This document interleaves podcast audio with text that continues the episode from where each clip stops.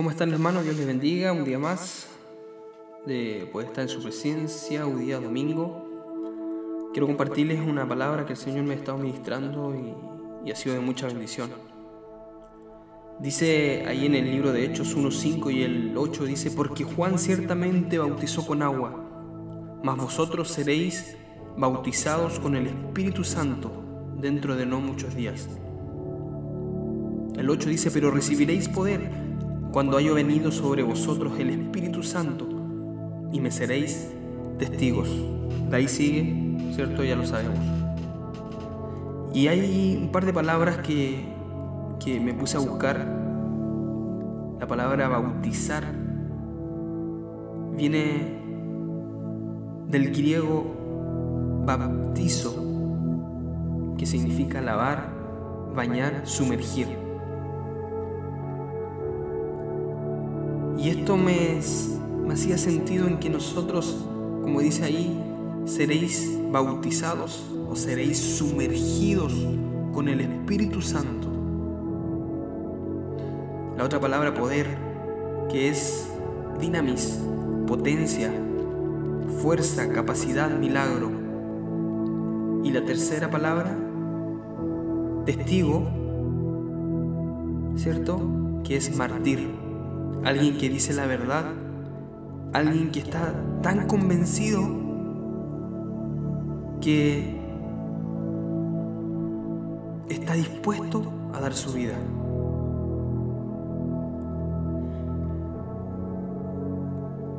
Y me preguntaba un poco cómo podemos atraer hoy día a un mundo indiferente y aturdido. Un mundo que quizás le da la espalda al Señor. En Isaías 52.7 dice, cuán hermosos son sobre los montes los pies de, del que trae alegres nuevas, del que anuncia la paz, del que trae nuevas de bien del que publica salvación, del que dice a Sión, tu Dios reina. Nuestro poder para traer a los hombres a Cristo procede, ante todo, de la plenitud de nuestro gozo personal y de la intimidad. Mire esa palabra, intimidad de nuestra comunión personal con Jesús. El rostro que más refleja a Cristo y brilla más con su amor y gracia es el más adecuado para atraer la mirada de un mundo que hoy día es indiferente y aturdido. Es Él, es Cristo. Es nuestra relación personal con Él, es estar sumergidos en su presencia. Y así para poder ganar las almas inquietas, apartándolas de aquellas fascinaciones mundanas. Un ministerio lleno de poder ha de ser fruto de una intimidad santa, de una intimidad apacible y de una intimidad amorosa con el Señor. Hay numerosos escritos antiguos que recogen las diferentes muertes y torturas que sufrieron los cristianos en Roma. Ya fuera en el circo, ya fuera en el teatro, en el coliseo, los cristianos se dejaban la vida por su fe. Y nos podemos preguntar hoy día qué clases de creencias llevaban a todas esas personas a preferir la muerte a renegar de aquellas. Hay un cuadro titulada La última oración de los mártires. O como leíamos recién nosotros ahí en el libro de Hechos, con el significado que recién les dije, podría ser la última oración de los testigos.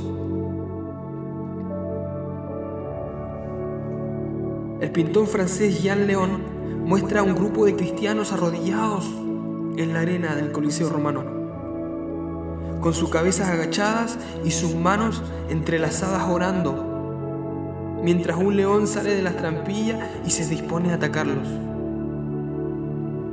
Y alrededor, varios cristianos crucificados ardiendo en llamas. Aquellas muertes fueron mucho más que un espectáculo. Aquella arena fue el lienzo en el cual los cristianos lubricaron con su sangre las doctrinas en las que ellos creían. Ante miles de personas, su silencio, sus oraciones o quizás sus cánticos tocaron tantas almas como las predicaciones que hoy día podían haber en las plazas.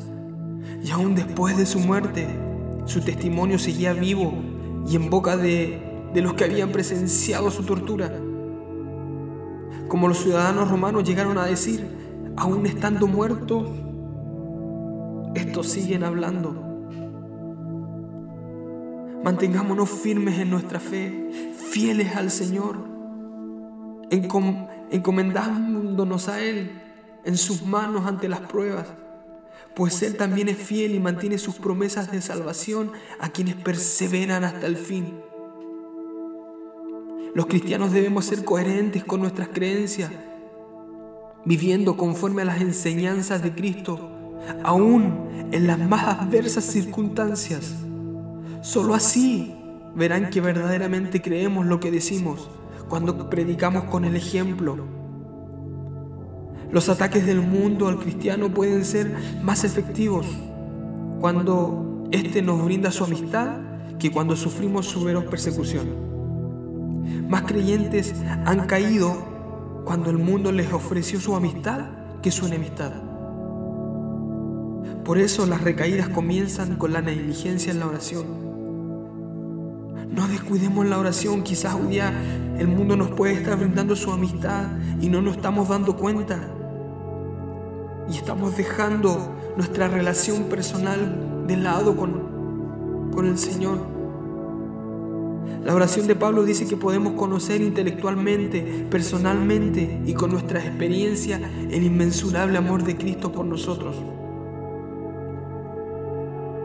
Y me hace sentido esto que recién les comentaba de, de los primeros cristianos, del cuadro que, que, les comentaba recién. Esos mártires, esos testigos. ¿De dónde sacaban ese valor? ¿Qué creencia llevaban ellos? Y esa capacidad, ese poder se los daba el Espíritu Santo, porque estaban sumergidos en el Espíritu Santo y nada los detenía, nada los detenía a mostrar a Jesús.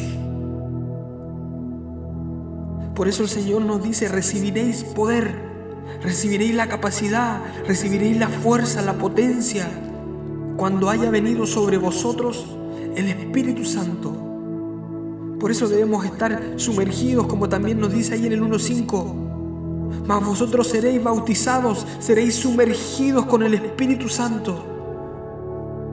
Debemos sumergirlos en Él. Me encanta un versículo de Efesios 3 que dice, por esta causa doblo mis rodillas ante el Padre de nuestro Señor Jesucristo de quien toma nombre toda familia en los cielos y en la tierra, para que os dé, conforme a las riquezas de su gloria, el ser fortalecidos con poder en el hombre interior por su espíritu, para que habite Cristo por la fe en vuestros corazones, a fin de que, arraigados y cimentados en amor, en amor, seáis plenamente capaces de comprender con todos los santos cual sea la anchura, la longitud, la profundidad y la altura, y de conocer el amor de Cristo que excede a todo conocimiento, para que seáis lleno de toda la plenitud de Dios. Como iglesia, como liderazgo, como ministerio, tenemos que desarrollar un liderazgo con amor y una comunidad de iglesia con amor dejar las rencillas de lado, dejar nuestro ego, dejar nuestra vanagloria, dejar nuestro orgullo, dejar la crítica de lado y comenzar a vivir en amor. Que Cristo sea el que crezca en nosotros. Debemos sumergirnos en su presencia, sumergirnos en su Espíritu Santo para que Él obre en nosotros. Y así poder testificar con nuestra vida, con nuestro ejemplo. Si bien quizás el día de hoy no, acá en nuestro país, Latinoamérica, Quizás no tenemos esas persecuciones como en aquellos tiempos, como los hay en otros lados. Pero hay vergüenza, hay orgullo. Y esto pasa porque no sabemos quiénes somos, no sabemos quién está de nuestro lado,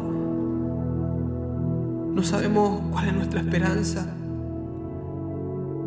A veces vamos por los panes, por los peces, pero no sabemos que hay una herencia, una herencia eterna.